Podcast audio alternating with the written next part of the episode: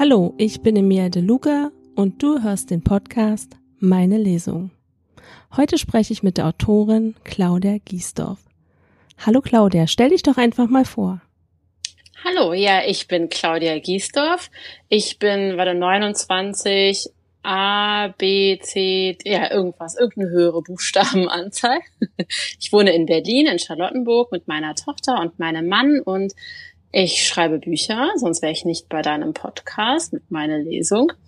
Und ich habe jetzt mein mittlerweile fünftes Buch rausgebracht. Das fünfte schon. Das fünfte schon. Die ersten drei sind aber unter einem anderen Namen. Ah, okay, dann kommst du noch viermal mich besuchen. Richtig. Also ich habe schon mal ein bisschen Vorlauf jetzt. Das ist gut.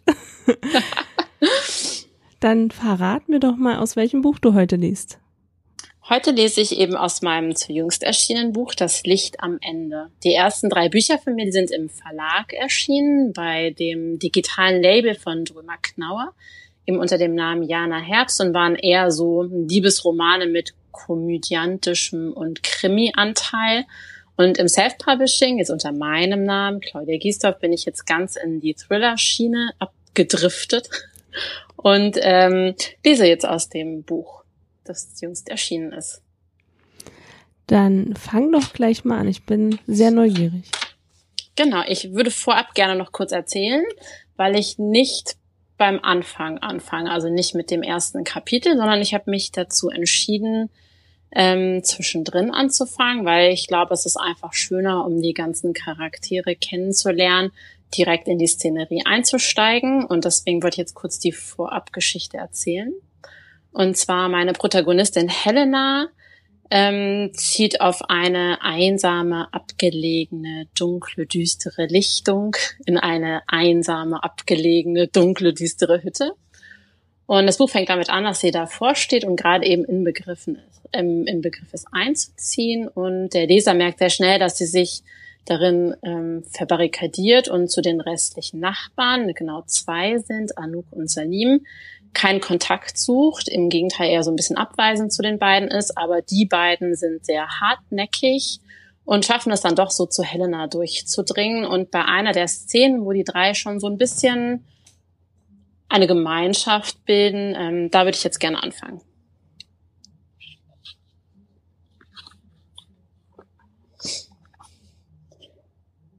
Blödsinn. Jetzt ist schon. Anouk schob mir den Teller über den Tisch. Die Wachsdecke wellte sich. Ich war versucht, sie zu glätten, beherrschte mich aber. Glaub mir, Helena, Widerstand bringt bei Anouk nichts. Je öfter du sagst, dass sie nicht für dich mitkochen muss, desto wahrscheinlicher ist es, dass sie es tut. Salim schob seine Gabel in den Berg Reis, der seinen Teller beinahe völlig vereinnahmte. In den letzten zwei Tagen hatte Anouk mich stets zur Mittagszeit abgeholt damit wir gemeinsam essen konnten. Ihre Kochkünste bestanden daraus, wahllos Gemüse aus dem Beet zu reißen, unförmig zu zerhacken und mit irgendeiner Beilage zu servieren. Fleisch gab es im Prinzip nie, weil dafür einer von uns in die Stadt fahren musste, und das taten wir nur, wenn es unabdingbar war. Unsere Zurückgezogenheit hatte einen Grund. Unsere Flucht vor Menschen und Städten war gewollt. Salim weil er im Schutz der Dunkelheit seine Dämonen bekämpfte, um ein weiteres Jahr zu überstehen. Anouk, weil sie nach all der Zeit immer noch eine Frau war, der Gewalt widerfahren war. Sie hatte mir nur erzählt, dass sie früh geheiratet hatte, ohne zu wissen, was Männer Frauen antun konnten. Danke, sagte ich, strich endlich die Tischdecke glatt und ließ meine Hand danach in den Schoß sinken.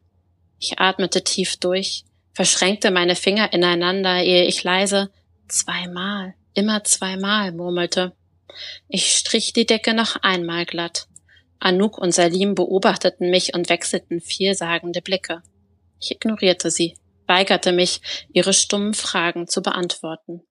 Ich spießte etwas mit der Gabel auf, das Möhrewurzel oder Regenwurm sein konnte, und aß es tapfer. Das Essen schmeckt. Kein Wort über das Essen, sagte Anouk hob drohend die Gabel und beugte sich dann wieder über ihren Teller. Anouk kam mir in den letzten Tagen mehr und mehr wie ein Statement vor, nicht wie ein leibhaftiger Mensch. Sie scherte sich nicht um Mode. Heute trug sie einen weiten Rock mit Blumenmuster, ein ausgeblichenes schwarzes T-Shirt mit Bon Jovi-Aufdruck, eine ausgefranste Jeansweste und löchrige Tennissocken in Badelatschen.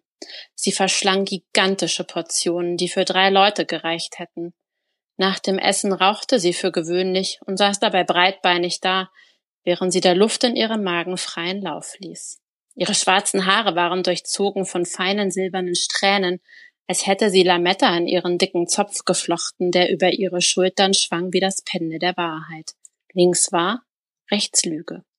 Ihr Gesicht war stets ungeschminkt und gelegentlich rotfleckig. Ihre Unterarme schwangen wie Schaukeln auf einem Kinderspielplatz, weil ihr Sport nicht zusagte. Sie verdeckte keinen Körperteil, verbarg keine unfeine Angewohnheit, wie mit dem Gabelzinken zwischen den Zähnen nach Essensresten zu suchen. Für sie zählten ihre Arbeit, ihre Serien, Salim, der einmal im Jahr Zuflucht bei ihr suchte, und nun ich. Mehr gab es in ihrer Welt nicht, und das reichte ihr. Sie war der wunderschönste Mensch, den ich kannte. Sie war Anouk, nicht mehr und nicht weniger. Anouk aus dem Wald. Was macht deine Selbstständigkeit? Ich schob mir eine Gabel voll Gemüse in den Mund, versuchte dabei nicht zu kauen und blickte Salim an. Dieser zog eine Augenbraue in die Höhe und sah mich an. Ich? Mein Blick schoss zu Anouk, die mich mit rollenden Augen ansah. Klar, Salim verdient so viel Geld, dass er die Straße von hier bis Timbuktu mit 100-Euro-Scheinen pflastern könnte. Salim grunzte. Ja, sicher, weil Firmen auch so viel für Umweltschutz ausgeben. Vor allem, wenn ein Mann arabischer Abstammung ihnen ein Konzept dazu verkaufen möchte. Firmen wollen für gar nichts Geld ausgeben. Nur wenn es ihnen das Dreifache an Gewinn reinspült und mit minimalem Aufwand verbunden ist. Und ein schickes Label mit einem grünen Baum drauf tut genau das, beharrte Anouk. Ich habe das Doppelte an Bestellungen, seitdem ich Bio-Baumwolle von glücklichen Sträuchern verwende. Du, Anouk, bist die Großmeisterin, sagte Salim und deutete eine Verbeugung an. Anouk lachte, ihre Goldzähne blitzten und sie schob ihren Teller zur Seite. Auch ich schob meinen weg. Es war ein Reflex, wie das Lied zu schließen. Ich konnte ihn nicht immer kontrollieren, weil er so tief in mir saß, und sich jeglicher bewussten Wahrnehmung entzog. Herzchen, du hast nicht mehr die Hälfte gegessen. Wenn meine Eltern fertig mit Essen gewesen waren, musste ich ebenfalls aufhören. Kinder hatten nicht länger zu essen als ihre Eltern. Kinder hatten nicht das Recht. Salim hat mir von deiner Kindheit erzählt. Anouk durchbrach meinen Gedankenstrudel und ich zuckte zusammen. Was für eine Scheiße. Sie schüttelte den Kopf, ihr Zopf rutschte auf die linke Seite, die Wahrheit, ihre Wangen zitterten. Die Zeit liegt hinter mir. Was ist jetzt mit deinen Eltern? Ich schüttelte den Kopf. Der Kloß in meinem Hals war gigantisch. Ich konnte nicht an ihm vorbeischlucken oder atmen. Mit den Knöcheln fuhr ich mir immer wieder über die Kehle, um die Vergangenheit unten zu lassen, in mir drin, wo sie hingehörte. Sie haben Deutschland verlassen und sich einer anderen Gemeinde in Spanien angeschlossen. Anouk schlug auf den Tisch, das Geschirr protestierte, mein unberührtes Weinglas schwappte über. Wie kann das bitte sein? Sie bekamen zwei Jahre auf Bewährung. Vielen aus der Gemeinschaft wurde damals Haftmilderung versprochen, wenn sie geständig wären. Meine Eltern haben diese Gelegenheit ergriffen. Wie hältst du das aus?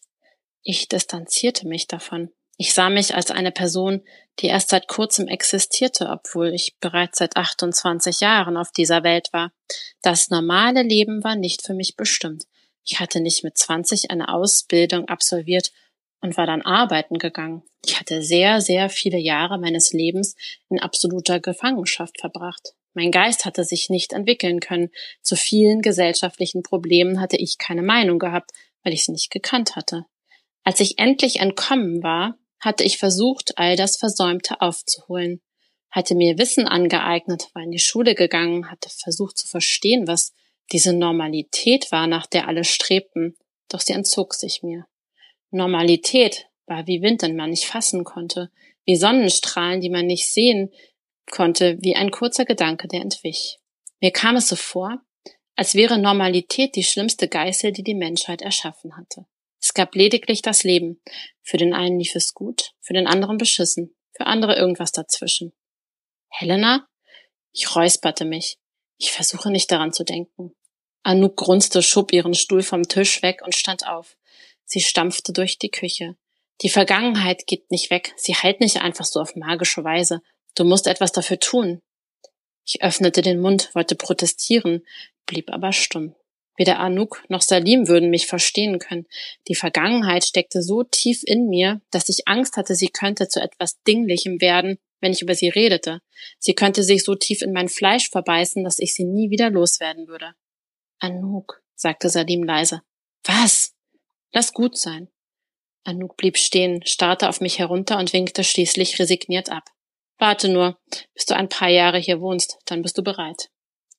Sie griff sich ihre Zigarettenschachtel und riss eine der Schubladen auf. Aufgebracht wühlte sie in dem Fach, warf Gummis und Verschlüsse durch die Gegend, ehe sie ein Feuerzeug fand. Anouk rauchte nur drei Zigaretten am Tag, nach jeder Mahlzeit eine. Würde sie diesen Habitus verändern, würde sie auch nur eine mehr rauchen, würde sie die Kontrolle verlieren und wieder eine Schachtel am Tag qualmen. Und drei Zigaretten, so hatte sie mir versichert, waren wir nicht rauchen. Drei Zigaretten sah der Arzt nicht, drei Zigaretten merkte die Lunge nicht. Hastig zog sie eine aus der Packung, zündete sie an und durchschritt die Küche. Rauchschwaden folgten ihr, zogen durch die Küche und blieben dann wie eine winzige Galaxie im Raum hängen. Anouk öffnete die Tür, um den Aschenbecher zu holen. Sie bückte sich, ihr Zopf rutschte über die Schulter und dann erstarrte sie. Was zum Teufel? Mein Herz erkaltete. Salim sprang auf. Was denn? fragte er. Doch seine Stimme klang dumpf und hohl in meinem Kopf, als stammte sie aus einer anderen Zeit, als befände ich mich unter Wasser und er könnte mich nicht erreichen. Der Aschenbecher ist weg. Anuks Stimme klang verblüfft. Ich klammerte mich am Stuhl fest, bohrte meine Fingernägel ganz tief ins Holz der Sitzfläche und wankte vor und zurück, immer zweimal und dann Pause. Salim lachte, aber das war falsch. Niemand außer uns war hier auf dieser Lichtung, oder? Ich wollte mein Handy greifen, nachschauen, wo er war, aber es lag in meiner Hütte. Ich krümmte meinen Körper, zog die Beine an. Es war nur ein Aschenbecher, der sich nicht an seinem Platz befand, aber es war auch ein Aschenbecher, der die letzten Jahre immer dort gestanden hatte. Wer hatte ihn weggenommen? Ein Tier konnte es nicht gewesen sein. Tiere rauchten nicht. Ihre Gedanken. Ich konnte keinen fassen. Helena? Salim war nun neben mir, ganz dicht, ganz nah und doch Lichtjahre entfernt. Helena! Nun hörte ich auch Anouk. Ihre Stimmen kletterten in dissonante Höhen, sie klangen besorgt. Und dazu hatten sie auch allen Grund. Nur ein Mensch konnte einen Aschenbecher forttragen. Ein Mensch, der nicht hierher gehörte, hatte etwas entfernt, das hätte hier sein müssen. Er hatte mich gefunden. Ich muss gehen, sagte ich. Anouk war weiß geworden, die Farbe in ihrem Gesicht war Angst gewichen. Ich sah ihr an, wie vermischten uns. Wir waren doch nur zwei Frauen, zwei kleine Frauen, zwei kleine nichtsnutzige Frauen, deren Angst sie brach. Nicht die Männer, nicht das Leben, nicht das Umfeld, nur die Angst. Wir sollten nicht gleich ausflippen. Es ist nur ein Aschenbecher, beschwichtigte Salim. Ich nickte. Einmal, zweimal. Dann stand ich auf, setzte mich wieder, stand wieder auf. Meine Kontrollmechanismen hatten versagt. Meine Zwänge waren da. Sie führten mich, ließen mich zucken und gehen immer zweimal. Ich war wie fremdgesteuert. Ich lief zur Küchentür und zurück und ging wieder los. Grundgütiger Mädchen, hör auf damit. Ich stand auf und hockte mich und wiederholte es. Die Bewegungsmuster gingen mir aus. Ich musste irgendetwas anderes zweimal machen, damit wieder Ordnung herrschte, damit das Chaos nicht gewann. Ich lief zum Tisch, nahm die Teller. Salim wollte mich aufhalten und zur Vernunft bringen, aber das hier war die Vernunft. Das Nichtstun, das Stillstehen, das Warten war unvernünftig. Ich warf die Speisereste in den Müll, stellte die Teller ins Spülbecken, ließ kochend heißes Wasser einlaufen und begann zu schrubben. Wenn die Teller sauber wären, wenn ich mich zweimal vergewissert hätte, dass sie blitzblank waren, würde ich wieder atmen können und die Angst wäre weitergezogen. Lass sie, sagte Anouk leise im Hintergrund. Im Vordergrund spielten Sauberkeit und Ordnung, die Bezwinger. Ich würde nicht fortlaufen. Ich würde putzen und ich würde zu Sinnen kommen. Und als ich die Teller zum zweiten Mal sauber hatte, als Tränen und Rotze ungehemmt liefen, war ich immer noch nicht fertig. Ich war immer noch nicht bereit, zurückzukehren in die Wirklichkeit. In eine Wirklichkeit, in der er existierte und in der er unbemerkt hierher gekommen war. Oh, schön. Schön. Fall. Ja, ich war jetzt, also ich habe richtig mitgefiebert. Das freut mich. Toll. Ja, erzähl doch gleich mal ein bisschen was über die Figuren. Ähm, ich fange mal mit Anouk an. Was ich so an Feedback von Lesern bekommen habe, ist sie, glaube ich, so die beliebteste Figur, die ich wahrscheinlich irgendwie jemals geschrieben habe. Weil Anouk ist ja eigentlich nur eine Nebenfigur, sie ist ja nicht die Protagonistin, aber ich mag sie einfach wahnsinnig gerne, weil sie total vielschichtig ist, aber sie scheißt einfach drauf. So ganz salopp einfach mal. Also ihr ist einfach komplett alles egal. Und dadurch ist sie so ein wahnsinnig freier Charakter. Also sie sagt, was sie denkt, sie tut, worauf sie Lust hat. Sie setzt sich selbst überhaupt keine Schranken und dadurch hat es wirklich richtig Spaß gemacht, Szenen zu schreiben, denen sie vorkam. Und ähm, Salim ist so ein bisschen ja der der ruhige Pol der Lichtung. Er ist derjenige, der immer so ein bisschen so ein bisschen Ruhe walten lässt. Der versucht auch eine andere Sichtweise reinzubringen, der so ein bisschen, ich will nicht sagen die Stimme der Vernunft, aber der so ein bisschen erstmal abwarten, erstmal gucken, nichts überstürzen, aber er ist auch ein wahnsinniger Beschützer, weil er ähm, seine Familie verloren hat und dafür gibt er sich die Schuld und versucht immer einmal im Jahr auf der Lichtung in Anuks Anwesenheit so ein bisschen zu sich selbst zurückzufinden. Und dann ist Helena, ist meine Protagonistin ja, die, ähm, wie ich vorgelesen habe, eine sehr schlimme Kindheit hatte ich will nicht zu viel verraten, das sollen die Leute dann schon selbst lesen, was mit ihr Genau. ja. Und sie ist dann, ähm, ja, also sie ist dann ihrem Elternhaus entflohen und ist dann vom Regen in die Traufe gekommen und hat dann beschlossen, sie fängt einfach nochmal komplett von vorne an und will sich aber eigentlich auch gar nicht mehr auf andere Leute einlassen Sie will einfach da nur noch in dieser Hütte im Wald sitzen und einfach so ihr Leben bis zum Ende leben und einfach mit niemandem Kontakt haben. Und ja, da hat Anouk aber einfach keinen Bock drauf. Und Salim ist dann halt irgendwie auch mit drin. Boah, spannend, spannend. Ja, jetzt verrat uns noch, wo dein Buch spielt. Gibt es einen bestimmten Ort? Es gibt keinen bestimmten Ort ist es im Süden Deutschland? Mehr sage ich auch gar nicht, weil ich finde, die Fantasie malt da einfach die schönsten Regionen. Weil meine Berge, wenn ich einen konkreten Ort sage oder einen konkreten Berg, der da ist, ich hätte irgendwie so Schwarzwald angedacht, war so in meinem Kopf und äh, mein Mann war da relativ lange damals im Zivildienst und hat mir das auch beschrieben, dann irgendwie so die Einsamkeit in diesen Tälern, in den dunklen, dunklen Tälern und ähm, ja, das passt szenisch, aber ich wollte keinen konkreten Ort, weil manchmal verliert es dann so ein bisschen an Charme und Schwarzwald-Krimi per se wollte ich halt nicht schreiben, da hat man dann immer gleich den Knödel im Hinterkopf so oder wie diese ganzen Krimis dann heißen. Und deswegen hatte ich keinen konkreten Ort, aber man darf sich gerne Wald und bergig und ähm, Einsamkeit vorstellen, grüne Einsamkeit. Ja, ich habe gerade so Bilder im Kopf. Genau, siehst du? Ja, du weißt, was das heißt. Ich muss dann nachher gleich mal mein E-Book wieder vorholen und gleich mal Klick ja. machen. Und gleich wenn mal weiterlesen. Ja, wenn ich es noch nicht habe, ich weiß es gerade gar nicht. Mensch, aus dem Kopf weiß ich es gar nicht. Man kauft immer so viel und dann weiß man gar nicht, Allerdings. was man hat oder nicht, ne? Kennst du? Ja, auf jeden Fall. Also ja. mein Bücherregal ist übelst voll. Ja, ich habe auch letztens aussortiert. Was? Ja, ja. Ich habe es jetzt und auch ordentlich sortiert, aber nicht nach Farben oder so.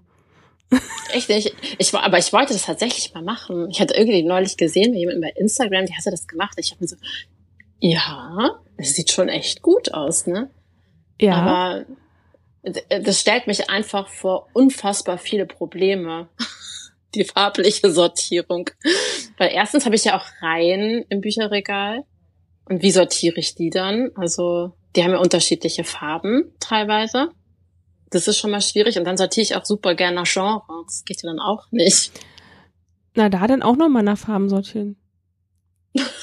Von hell nach dunkel an. oder ja, einfach mal ausprobieren. Also ja, ist jetzt eine Aufgabe, ne? Also wollen die Hörer jetzt auch alles dann sehen. Okay. Ich habe ja jetzt ein paar Wochen Zeit. Genau. Ja, wir sind dann gespannt, also ich besonders, auf die Fotos von deinen falls Büchern. Falls ich's mache. Ja, okay, gut. Dann warten wir ab. ja. Also der Ort ungefähr in Schwarz, im Schwarzwald. Wer da schon mal war. Ich war da schon. Also daher habe ich okay. Bilder im Kopf. Ich kann es mir vorstellen. Spannend, ja. Ja, magst du gleich weiterlesen, den zweiten Teil? Mach ich sehr gerne. Moment, ich muss mich mal kurz mit meiner Zettelwirtschaft ein bisschen organisieren. Mhm. Ähm, habe ich hierher. Ähm, also die Stelle, die ich gerade vorgelesen habe, da ist ja, da, da ist ja, da spritzt ja kein Blut, sage ich jetzt mal. Ne? Es ist ja erstmal nur ein Aschenbecher, der weg ist. Und ähm, ich weiß nicht, wie es bei dir und deinen Hörern so ist, aber bei mir zu Hause sind ständig Sachen nicht da, wo sie sein sollten. Also ich gehe sehr oft sehr zielgerichtet irgendwo in meine Wohnung hin, weil ich mir denke, ja, das, was ich jetzt suche, liegt genau da. Und dann gehe ich genau dahin und da ist es natürlich nicht. Also und trotzdem verfalle ich persönlich halt erstmal nicht in Panik und denke mir, so. Aber ähm, Helena tut es und die Frage ist natürlich jetzt, warum ist ihre Angst begründet oder ähm, liegt es an ihr oder was ist da im Busch? Ähm, ich setze jetzt ein bisschen später ein. Mittlerweile sind noch mehr Sachen passiert.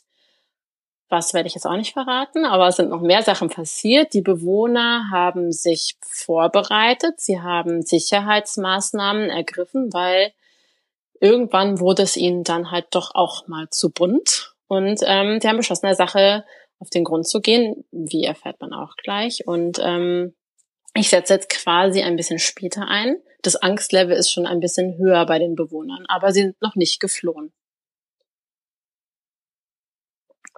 Los geht's. Ich glaube, ich habe genug für heute, Anouk.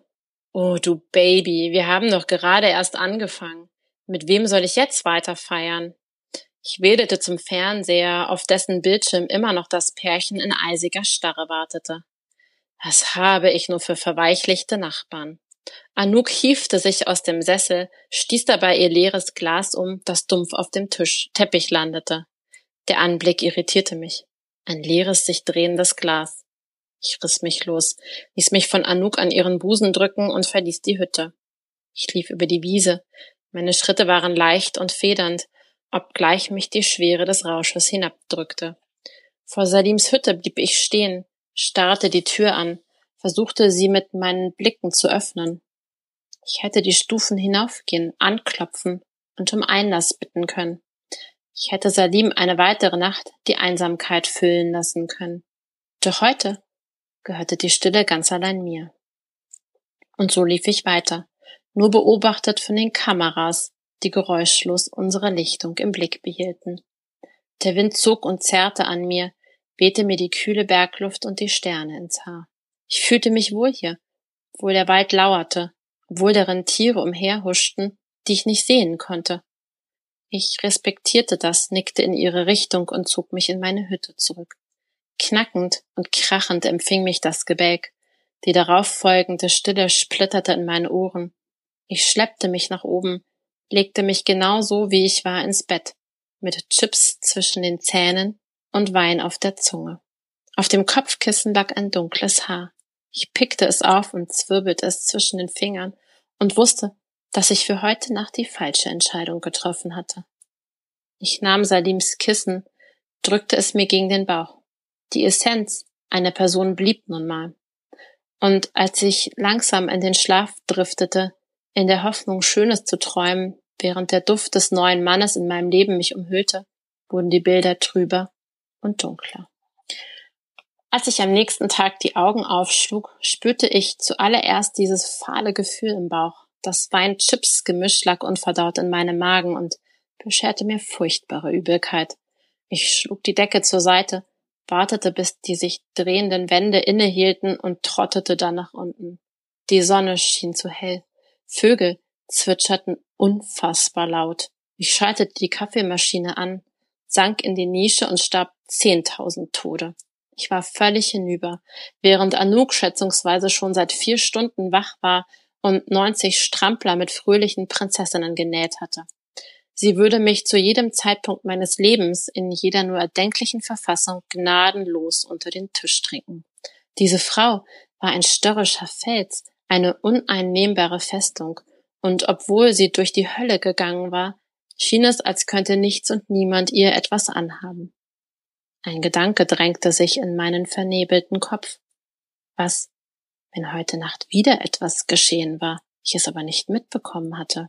Ich drehte mich in der Nische um, blickte aus dem Fenster und versuchte um die Ecke zu spähen, um Anuks und Salims Hütten zu beobachten. Aber der Winkel stimmte nicht, und so schlich ich zur Haustür, schloss auf und ab und wieder auf. Insekten schwirrten, Hitze flirrte, sonst nichts. Salims Auto stand nicht da. Ein komisches Gefühl, aber natürlich konnte er hinfahren, wo auch immer er hinfahren wollte. Er war mir keinerlei Rechenschaft schuldig. Die Fenster von Anuks Hütte waren verschlossen. Niemand war zu sehen. Wir waren eine Gemeinschaft auf der Lichtung, aber im Prinzip war doch jeder für sich. Ich schloss die Tür. Mein Magen brannte mittlerweile, als ob irgendetwas in mir wüsste, dass etwas nicht stimmte ich aber keine Chance hatte herauszufinden, was es war. Ich legte den Kopf in den Nacken, rotierte ihn hin und her. Dabei fiel mein Blick auf die Kamera im Flur, die Richtung Treppe zeigte. Aber natürlich, es gab eine Möglichkeit herauszufinden, ob alles in Ordnung war. Ich ging ins Wohnzimmer, nahm den Laptop vom Sessel, erwischte dabei eine Häkeldecke, zog sie mit hoch, ehe sie zu Boden segelte. Salims und Anuks verlassene Hütten schienen mir Vorboten zu sein. Ich schüttelte mich, doch das Gefühl zerrte umso fester an meinen Eingeweiden. Der Laptop fuhr hoch. Immer wieder musste ich aufstoßen und schmeckte den bitteren Geschmack des gestrigen Abends auf der Zunge. Ich klickte mich ins System, betrachtete die Lichtung in Echtzeit, wie der Holunderbusch vor meiner Hütte im Wind wiegte, wie die Sonne schien, wie Pollen durch die Luft segelten. Ich spulte zurück in die Nacht. Ich sah mich zu Anouk gehen, sah Salim aus seiner Hütte kommen, mit Earl Grey auf der Lichtung spielen, sah ihn wieder reingehen. Sah, wie ich Stunden später aus Anouks Hütte kam, wie ich über die Wiese lief, nicht leicht und federnd, wie ich dachte, sondern schweren Schrittes und einer krummen Linie folgend. Ich sah mich, wie ich vor Salims Hütte stand, wie ich die Tür überreden wollte, von selbst aufzugehen. Ich sah, wie ich unverrichteter Dinge wieder ging und wollte mir selbst zurufen, in Salims Arme zu eilen. Kurz darauf öffnete sich seine Tür. Salim blickte nach rechts und links. Die Tür schloss sich. Anouk kam noch mal raus, kippte den Rest aus der Flasche in die Wiese und spuckte hinterher. Ihr Licht erlosch. Unsere Hütten lagen im Dunkeln. Ich lag zu diesem Zeitpunkt bewusstlos im Bett. Ich beobachtete einen Fuchs, wie er über die Lichtung huschte. Ein Hühnerdieb, ein harmloses Tier. Falter flogen unbestimmt durch die Nacht, ganz anders als in der Stadt, wo sie so lange um eine Lichtquelle flatterten, bis sie starben. Meine Anspannung löste sich. Meine Angst war unbegründet gewesen. Ich atmete aus. All die alte Luft und die Verwirrung strömten über meine Lippen. Ich stand auf, ging mit dem Laptop in die Küche, nahm mir einen Kaffee und setzte mich in die Essecke. Um das Koffein schneller an meine Blutbahn zu befördern, kippte ich Zucker hinein. Ich blickte in die wirbelnde schwarze Flüssigkeit in meiner Tasse. Und dann erstarrte ich. Aus dem Augenwinkel sah ich die Aufnahmen der Nacht. Eine Gestalt stand vor meiner Tür. Ich stellte die Tasse ab, spulte zurück, startete die Aufnahme erneut. Mein Herz raste so schnell, dass ich befürchtete, es würde kollabieren. Um drei Uhr morgens trat jemand selbstbewusst und zielsicher aus dem Wald auf die Lichtung, um dann ohne zu zögern zu meiner Hütte zu gehen. Ich keuchte, mein Magen sackte nach unten. Reglos beobachtete ich, wie sich eine Hand auf die Türklinke legte. Nein, nein, nein, das konnte nicht passieren. Er konnte nicht zu mir. Es war abgeschlossen, wie immer. Die Klinke wurde nach unten gedrückt. Die Tür öffnete sich. Eiseskälte breitete sich in mir aus. Ich konnte mich nicht rühren. Die Tür schloss sich. Es war dunkel auf der Lichtung. Der Fuchs kam wieder, reckte seine Schnauze in die Luft, schnupperte, nahm Witterung auf und rannte zurück in den Wald. Stille. Jemand war in meiner Hütte. Ich rutschte in die hinterste Ecke der Sitzbank. Meine Hand zitterte, als ich eine andere Kameraperspektive auswählte. Die Kamera im Flur. Ich spulte zurück, sah mich, wie ich betrunken nach Hause kam und nach oben wankte. Ich spulte vor. Stille. Das Holz knackte. Ich sah das gleiche Szenario, diesmal vom Inneren der Hütte. Die Tür öffnete sich. Ich wimmerte. Automatisch schüttelte ich den Kopf, als könnte mein Wille das bereits Geschehene beeinflussen. Die Tür wurde geschlossen, ein Schatten stand in meiner Hütte. Scheinbar übermächtig nahm er den Raum ein, stand ganz ruhig da, ehe er sich in Bewegung setzte. Er spähte ins Wohnzimmer, hielt die Luft an, befand mich in völliger Schockstarre. Er lief weiter, strich mit einem Finger an der Wand entlang. Dann betrat er die Küche, blickte in die Ecke, in der ich gerade saß, und mein Kopf schnellte in die Höhe, aber er konnte mich nicht sehen, denn ich befand mich in der Zukunft und er sich in der Vergangenheit. Unsere Gegenwart stimmte nicht überein. Mein Magen rebellierte, ich presste mir eine Hand vor den Mund, beobachtete, wie er die Küche verließ und mit gesenktem Blick den Flur entlang lief. Ein dunkler Schatten, eine furchtbare Vorahnung. Und dann sah ich, wie sich die Hand auf das Treppengeländer legte, an die Stelle, die ich selbst schon so oft berührt hatte. Er setzte einen Fuß auf die unterste Stufe und ging langsam hoch. Ins Schlafzimmer. Zu mir.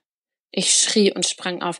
Ich raste aus der Hütte über die Lichtung, rüttelte an Anuks Tür, doch sie war abgeschlossen. Ich klopfte und riss an der Klinke, aber die Frau, die immer zu Hause war, war nicht da. Ich wirbelte herum, rannte zu Salims Hütte, klopfte und rüttelte auch dort an der Tür, doch er war nicht zu Hause. Mein Herz pumpte und polterte, ich presste meine Hand darauf, sah mich hektisch um. Wohin? Wohin sollte ich? Und dann hörte ich ein Motorengeräusch und wirbelte herum. Salim kam. Ich rappelte mich auf, rannte ihm entgegen. Noch bevor er anhielt, riss ich die Tür auf. Ich schrie meine Angst heraus, unzusammenhängende Wörter mischten sich darunter. Ich schüttelte Salim ab und zog ihn gleichzeitig zu mir. Er packte meine Arme, zwang mich zum Innehalten und ich sagte es endlich, die Worte, die meine Zuflucht endgültig zerschmetterten. Er ist hier. Jetzt bin ich fertig. Nein, nein, du kannst dich einfach aufhören. Welches Kapitel war das jetzt? Oh, warte, jetzt muss ich gucken. Das war jetzt ähm, 37. Okay, dann weiß ich Bescheid. Alles klar. Das, das überspringst du dann beim Lesen. Das kann man dann schön abends im Bett lesen, oder? Genau, im Dunkeln. Ja. Wenn man am besten alleine ist in der Wohnung.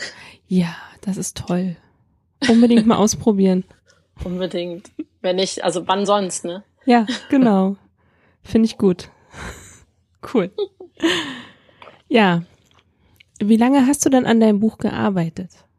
Ein Jahr. Ein Jahr pro Buch, schneller schaffe ich es einfach nicht. Ich habe das wirklich, meine absolute Top-Geschwindigkeit waren irgendwie neun Monate oder sowas. Da hatte ich ja damals beim Verlag noch. Da hatte ich dann wirklich eine Deadline. Und das musste dann einfach. da, da führte dann einfach kein Weg drin vorbei. Und ich dachte mir, vielleicht ist es auch manchmal gar nicht so schlecht, wenn auch so Freischaffende eine eine Deadline und einen Termin gesetzt bekommen, dann schaut man wesentlich weniger Katzenvideos. Katzenvideos, okay. Ja. Das machst und andere du, Videos. Das machst du dann so nebenbei, wenn du nicht schreibst. Ich lasse mich schnell ablenken von irgendwelchen äh, lustigen Videos. Okay, super. Ja, ich schicke dir auch mal Katzenvideos. Nein! Ich habe dann eher so andere Videos, mache ich mal. Ja, okay. Ein Jahr, also mit allem drum und dran, so überarbeiten und genau. bis dann alles fertig ist. Aber ist doch völlig okay. Ja, ich finde es auch. Also ich brauche einfach die Zeit und ähm, vielleicht irgendwann mal, wenn ich thematisch ein anderes Buch schreiben würde, würde es vielleicht auch schneller gehen. Aber ähm, solange ich versuche es irgendwie, also Manche mögen meine Sprache, manche nicht. Ich kann total damit leben, wenn man es nicht mag. Es, ist, äh, es gibt kein Buch, das man schreibt, das allen gefällt. Von daher ist das total okay für mich. Aber ähm, ich gebe mir schon Mühe mit den Sätzen und versuche die auch wirklich bis ins letzte Detail auszufeilen. Von daher brauche ich dafür dann einfach meine Zeit. Ja, aber ich fand, es hat sich jetzt alles total toll angehört. Deswegen war ich jetzt etwas traurig, dass du aufgehört hast. dann ist doch super, dann hat sich das Jahr gelohnt. Auf jeden Fall, auf jeden Fall. Ja. Woher bekommst du deine Ideen? Gerade zu so einem mm. Thema. Jetzt sag nicht Bei auf dem, der Straße. Nee, okay. nee, also ich fange einmal vielleicht mit Seelenschnitt in meinem vorherigen Buch an, weil da war es wirklich super einfach, in Anführungszeichen. Da war ich mit meiner Tochter alleine im Urlaub. Ich weiß nicht, was mich da geritten hat, aber ich dachte, ich mache das jetzt einfach. Und wir waren am Gardasee in so einem, also wirklich, das Apartment sah auf den Fotos im Internet wirklich super aus, als wir da ankamen. Wir kennen alle solche Fälle, oder? Ja, auf jeden Fall. Und ähm, da wirklich war total schlimm. Ich stand im Stau, irgendwie haben wir zehn Stunden gebraucht dahin und alles total fuhr. Also wir sind von Bayern ausgefahren, von meinen Schwiegereltern. Aber wir haben trotzdem zehn Stunden gebraucht und dann war das Zimmer irgendwie so ranzig und so alles total furchtbar und dachte mir, egal, ich mache einfach das Beste draus. Die war damals noch total winzig, meine Tochter. Mehr als den Pool hat sie eh nicht gebraucht. so. Und dann aber in der allerersten Nacht lagen wir so im Bett und ich habe geträumt, dass mein Mann vor mir steht und sagt, es tut mir leid, sie ist weg. Und, und der hat mich einfach so, so krass verfolgt, der Traum. Der hat mich nicht in Ruhe gelassen. Und ich bin in dem Urlaub, bin ich wirklich, also ich sag's mal nett, verhaltensauffällig geworden. Ich habe wirklich nachts uns im Schlafzimmer eingeschlossen. Ich habe noch einen Stuhl unter die Klinke gestellt also ich habe, der Traum hat mich halt so krass beschäftigt. Und ich bin so, okay, jetzt habe ich nun keine irgendwie irgendwelche Vorgeschichten. Also Leuten, denen ich das erzählt habe, die hatten immer Verständnis dafür, dass ich da eben so war. Und dann dachte ich mir, was, was ist, wenn, wenn das jemand erzählt, der aber schon irgendwie eine psychische Vorgeschichte hat, den man vielleicht nicht so leicht glaubt, dass es einen so beschäftigt, den man das so, so, so, milde belächelt und die Ängste nicht wirklich für voll nimmt. Und daraus ist dann eben Seelenschnitte entstanden. Eben eine Mutter, die mit ihrem Kind im Urlaub ist und die genau das träumt und die auch komplett durchdreht bei dem Traum und alle, ähm, es sind sie aber keine ernst. Genau, das war die Entstehungsgeschichte zu dem Buch und ähm, das Licht am Ende ist ein bisschen schwieriger. Also ich kann es vielleicht erzählen, weil es halt thematisch dann im Endeffekt doch nicht so geworden ist, wie es eigentlich wollte. ähm, ich habe einfach total viele Artikel über ja, Ungleichheit gelesen, sei es jetzt Diskriminierung von Frauen, dass die immer noch nicht gleichgestellt sind, muss ich jetzt gar nicht alles runterrattern, aber nicht nur Frauen, dass es auch ähm, Homosexuelle immer noch kein Blut spenden dürfen und es hat mich äh, einfach alles so aufgeregt und das war so die Wut, die ich hatte, war der Grundstock von dem Buch. So. Es hat sich dann alles ganz anders entwickelt, aber ähm, es war so die Grund, der, der, was dem zugrunde lag, meine Wut.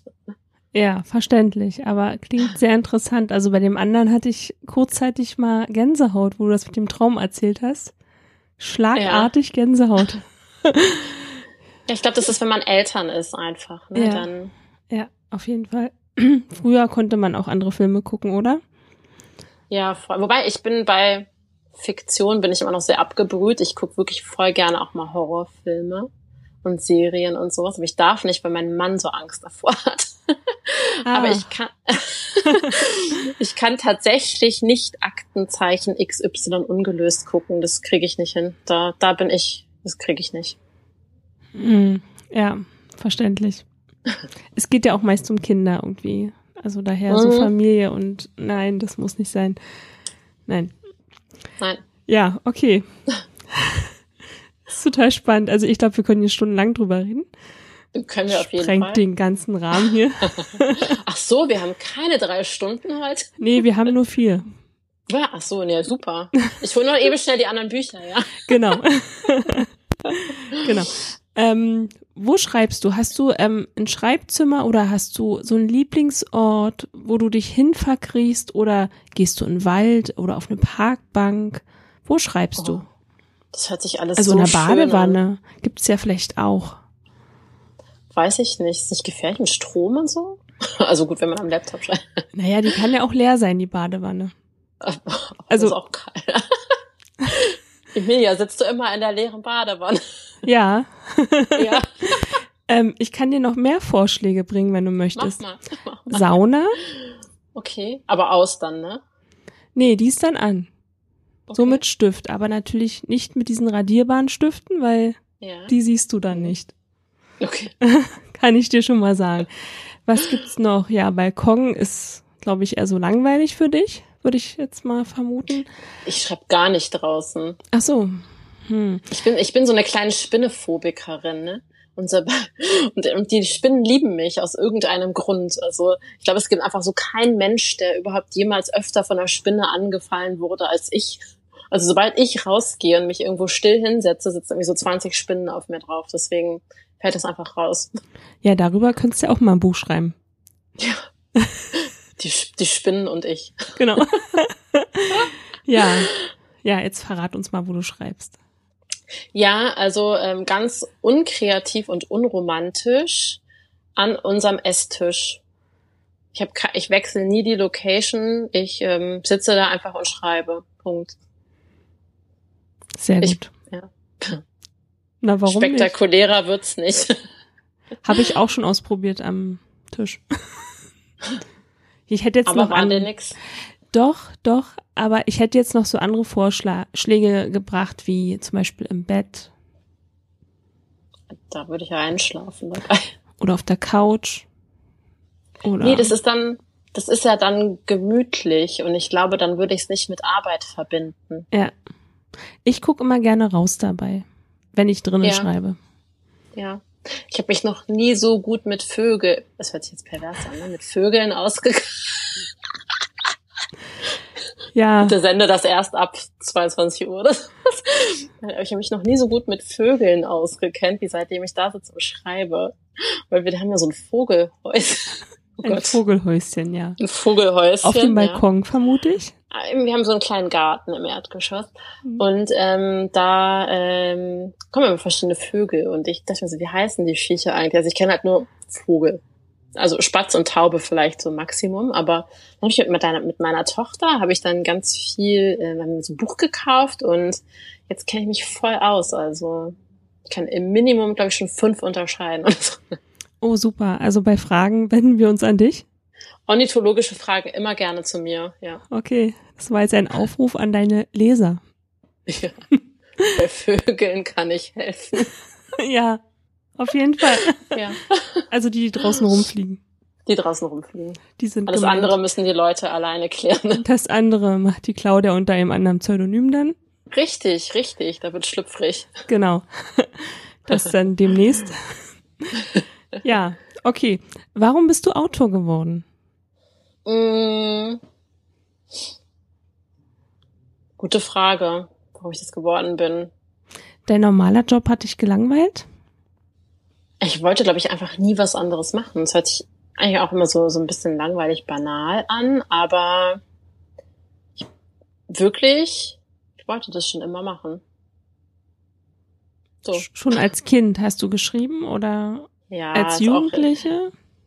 Also als Jugendliche hatte ich, also es gab so, so verschiedene Phasen in meinem Leben, wie es bei jedem die verschiedenen Phasen gibt. Als, in der Grundschule habe ich so eine Geschichte geschrieben, hatte meine Lehrerin vorgelesen vor der ganzen Klasse und das war mir so todespeinlich. Und darauf habe ich lange Zeit nichts geschrieben. Und dann, also pass auf, die Geschichte muss ich auch noch erzählen, ja. Dann habe ich eine Geschichte geschrieben, die hat vielleicht irgendwie maximal 15 Seiten oder sowas. Und auch, also, da war ich vielleicht 13, 14 oder sowas. Jedenfalls war es die Geschichte von einem Vampir, der sich in ein sterbliches Mädchen verliebt und der Gedanken lesen kann. Und ich habe es nicht zu Ende geschrieben. Ich hätte damals quasi schon Twilight gehabt, aber ähm, ja, das war so ein bisschen in der Zeit, als ich im Konfirmationsunterricht war, da habe ich in irgendjemanden verknallt und dann war das so das. Und es war meine Vampirzeit, wo ich auch echt viel so Dracula und sowas gelesen habe. Ähm, und dann hatte ich lange, lange Zeit wirklich komplett andere Sachen zu tun, als zu schreiben. Dann waren Jungs interessant und dann waren Partys interessant und tanzen gehen und weggehen. Da hatte ich sicherlich nicht eine Minute daran gedacht, mich irgendwo hinzusetzen, auch nur ein Wort mehr zu schreiben, als für die Hausaufgaben nötig gewesen wäre. Und ähm, dann habe ich also ich habe schon immer viel gelesen, aber dann habe ich jetzt halt sehr exzessiv gelesen und dachte mir eigentlich, das kann ich doch auch, oder? Und dann habe ich mich hingesetzt und habe geschrieben. Das war übrigens mein erstes Buch, das ist nicht veröffentlicht worden, aber es war so ein bisschen sehr dramatische Geschichte. Ähm, es war 2007, glaube ich, oder sowas. Und da habe ich die ersten Seiten von einem Buch geschrieben und dachte mir, pff, ich schick's einfach los, so ganz unbedacht. Und dann ähm, schrieb ich der Knauer Verlag an, die würden das gerne nehmen, wenn ich fertig bin. Und ich so, oh, okay. Und ähm, habe dann irgendwie geschrieben und geschrieben, die ganzen Nächte mir um die Ohren gehauen und ähm, habe das dann abgegeben und dann haben die mir einen Buchvertrag zugeschickt und ich dachte mir, läuft erstes Buch, zack, Verlag gefunden, mit Vorauszahlung und Platzierung im Katalog und ich war so, äh, mega. Und dann habe ich mit einer, Le also ich war damals nicht gut, muss ich noch dazu sagen. ich hatte keine Ahnung von Spannungsbogen, ich hatte keine Ahnung vom Aufbau von einem Buch. Ich habe wirklich, es war eine Katastrophe, dass die das genommen haben. Ich, ich weiß nicht, was mit denen los war. Jedenfalls habe ich dann mit einer Lektorin bestimmt ein Jahr daran gearbeitet. Hat immer, es geht ja im Lektorat nicht ununterbrochen acht Stunden am Tag, sondern man arbeitet dran, schickt es, kriegt es zurück und so weiter. Und dann haben wir so insgesamt ein Jahr dran gearbeitet und dann sollte es in den Druck gehen. Und eine Woche bevor es in den Druck gegangen ist, sagte der Verlag, nee, sorry, wir drucken es doch nicht. Und dann war ich wirklich sehr, sehr niedergeschmettert und dachte mir, ich schreibe in meinem ganzen Leben nie wieder irgendwas. Das war dann schon irgendwie 2010 mittlerweile, glaube ich, weil man schreibt ja dann trotzdem noch ein bisschen, also mit Fertigschreiben und Lektorat und sowas, bis dann ins Programm kommen sollte, war glaube ich 2010. Und ich so, ich pff, vergiss es, meine ich nicht mehr. Und dann bin ich arbeiten gegangen, ganz brav.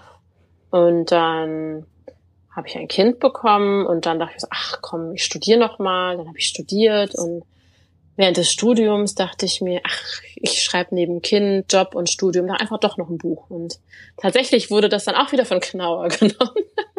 Aber diesmal vom digitalen Label. Und da habe ich dann tatsächlich drei Bücher veröffentlicht bei denen. Genau. Wow. Was für eine Geschichte. Unglaublich. Was für eine Geschichte, ja. oder? Wahnsinn. Wahnsinn. Respekt, dass du weitergemacht hast. Ja, und ich glaube, es ist einfach, weil, weil ich es einfach schon wirklich immer machen wollte. Deswegen so oft ich darüber nachgedacht habe, das aufzugeben, ich habe halt doch bis jetzt immer noch einmal öfter den Gedanken gehabt, weiterzumachen. Ne? Respekt, wirklich. Klasse. Danke. Ja, nicht schlecht. ja. Ähm, wo finden wir dich? Bei Instagram, Facebook, Website, Newsletter, äh, was es nicht noch alles gibt? Du kannst ja mal kurz erzählen, wie du überall heißt, was man so über dich findet dort, also wie du die Seite befüllst. Mit was? Also ich heiße überall Claudia Giesdorf, ähm, bei Facebook und Instagram hauptsächlich. Ich bin tatsächlich auch bei Twitter, aber da poste ich nichts. Da ähm, folge ich eher so Journalisten. Das ist für meine eigene politische Neugierde, dass ich da bin. Leider lohnt es sich nicht wirklich mitzufolgen. Bei Pinterest bin ich tatsächlich auch, weil ich zu jedem Buch eine Pinnwand anlege, so für Ideen und ähm, Input und sowas, manchmal auch einfach nur, um in die richtige Stimmung zu kommen. Da findet man mich auch, auch unter Claudia Giesdorf. Eine Webseite habe ich auch, aber ich gebe zu, ja, meine, also alle Kolleginnen, die bloggen und machen und haben Newsletter und so, ich habe diese Seite einfach. Punkt. Auf, also man kann, man kann auf meiner Webseite, da stehen alle meine Bücher drauf, so. Aber ähm, es gibt keinen Blog, es gibt kein, ähm, ja, es ist rein informativ. Ist ja auch Arbeit. Die Pflege der Seite ist Arbeit. Ich, ich verstehe das nur leider halt auch einfach nicht. Ne? Also, ich bin technisch nicht versiert. Ich, äh, ja. Webseiten sind für mich ein Buch mit sieben Siegeln. Ja, verständlich. Kann ich total nachvollziehen. Gut, ja. beruhigt mich. genau. Ähm, bei Instagram, was findet man so über dich? Ähm, bei Instagram bin ich mit am aktivsten. Da gibt es Fotos von Büchern, die ich selber gerne lese, Bücher von Kollegen, Fotos von mir und meinem Mann, die auf irgendeine wirklich sehr komische Art und Weise total gut ankommen. Ja. ja, das fing irgendwie damit an, dass ähm, wir auf einer Party waren und ich machte ein Foto und wir haben beide total ernst in die Kamera geguckt und haben dann nur drunter geschrieben, wir sind die Party-Piep. Irgendwie so ganz blödes war das, was ich drunter und die Leute haben es irgendwie so geliebt und seitdem wollen wir wirklich unbedingt auf diese Fotos von mir und meinem Mann. Also falls jemand jetzt so neu auf meine Seite kommt, da seid nicht so irritiert davon, dass ich da irgendwie immer mit schlechter Laune gucke. Das ist nur Claudia. Das bin nur ich. Ja. Das bin nur ich. Und ansonsten, ja, also ich Schreibratgeber und sowas, was auch viele Kolleginnen machen, was super ist, oder Motivationssachen gibt's bei mir nicht.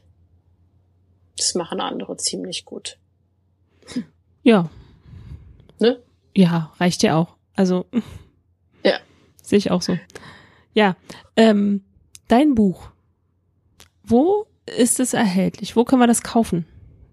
Das E-Book ist momentan nur bei Amazon erhältlich. Das Taschenbuch überall im Handel. In der lokalen Buchhandlung kann man das bestellen. Überall. Nee, Im Moment vielleicht nicht in der lokalen Buchhandlung. Aber doch, die liefern ja auch tatsächlich. Ähm, ich weiß nicht, falls jemand den Podcast später hört, es ist zu Corona-Zeit. ähm, genau, also überall bestellen. Am besten gleich, dann man hat ja Zeit zum Lesen. Richtig. Wir haben jetzt Sehr alle viel Zeit, Zeit. genau. Ja. Daher Bücher kaufen. Ja, möchtest du noch irgendwas Wichtiges loswerden an deine Hörer und an den Leser? Jetzt wäre der Moment. Eigentlich nur ein großes Dankeschön, weil ähm, während Verlage ich möchte nicht sagen Holter die Polter sind, weil ich auch wirklich dann mit meinem digitalen Verlag toll zusammengearbeitet habe, aber mit der schlimmen Erfahrung zuvor ähm, habe ich festgestellt, sie sind super, aber halt einfach mit die Leser sind die, die einen wirklich voranbringen können, sei es durch Motivation, durch Feedback, durch Empfehlungen. Manche schreiben mich an, sagen, hey, ich habe von dem und dem gehört, deine Bücher sind so toll und kannst du dir auch signiert schicken oder sowas. Also es ist einfach, die Mundpropaganda ist einfach total unfassbar toll und es ist so ein Feedback, was mir persönlich total viel bringt. Es gibt natürlich auch Kritik, ist mir schon auch klar, aber einfach dieses, dass man gesehen wird, ne, unter so vielen Leuten, die so unfassbar viele tolle Bücher schreiben und veröffentlichen, dass man trotzdem gesehen wird und es Leute gibt, die einen kaufen und lesen und mögen. Danke dafür. Ja, genau. Danke. Doch, finde ich gut. Ja, Claudia, wir sind leider schon am Ende. Wie schade. Mensch. Mensch. Ja. Es war. Wie, wie passiert das so schnell? Ja, finde ich auch. Aber du kommst ja wieder. Mhm. Ich habe ja noch vier Bücher. Genau. Genau. Machen wir einfach jetzt gleich die nächste Aufnahme. Ne? Und aber dann, dann die schlüpfrigen Bücher, ne? Na klar. Wir immer abwechseln. Ja, klar. Können wir machen. Kein Problem. ich danke dir ganz herzlich, ich, dass du mein Gast heute warst. Hat sehr, sehr viel gerne. Spaß gemacht. War total interessant. Du hast an der richtigen Stelle aufgehört. Also wir kaufen jetzt alle dein Buch auf jeden Fall. so, nur deswegen bin ich hier. Nein, genau. Quatsch. Ich, ich danke dir. Ich bin ja Podcast jungfräulich bis heute gewesen. Es war mein allererster Podcast und es hat echt richtig viel Spaß gemacht. Danke dir dafür. Sehr gerne, sehr gerne. Ja, dann würde ich sagen, bis bald. Bis bald. Wenn euch die Folge gefallen hat, abonniert den Podcast und ich würde mich über eine positive Bewertung freuen. Also bis zum nächsten Mal, eure Emilia.